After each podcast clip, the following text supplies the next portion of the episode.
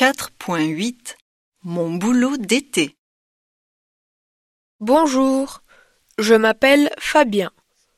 Depuis trois ans, je travaille à Marne-la-Vallée pendant toutes les vacances.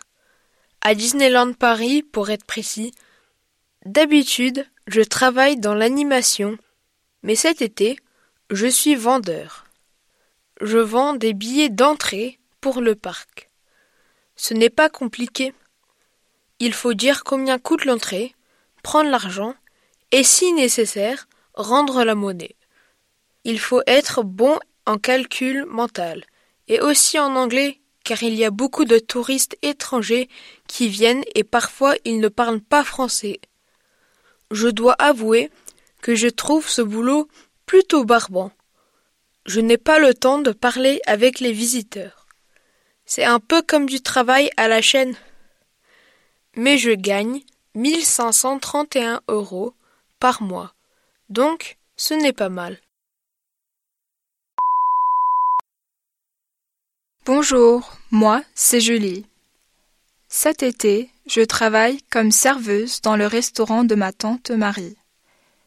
Elle est très gentille et on s'entend à merveille. Elle a un restaurant de fruits de mer au bord de la plage, près de La Rochelle. J'y travaille en juillet et août. Le boulot est dur physiquement. Je dois nettoyer la salle, mettre les couverts, prendre les réservations, servir les clients et tout ranger avant la fermeture. Je n'ai pas le temps de dire ouf. Je gagne le salaire minimum, c'est-à-dire 1498 euros par mois, et les clients laissent souvent un pourboire. Donc je suis contente. En plus, l'ambiance est agréable. Les clients sont de bonne humeur et tous les matins, avant de commencer le travail, je me promène un peu sur la plage. Salut, je m'appelle Luc. Cet été, j'ai trouvé un boulot de surveillant de baignade sur une plage, dans le sud de la France. Le rêve, enfin, c'est ce que je croyais. Mais la réalité n'est pas aussi glamour que dans Alerte à Malibu. J'ai plutôt l'impression d'être un babysitter.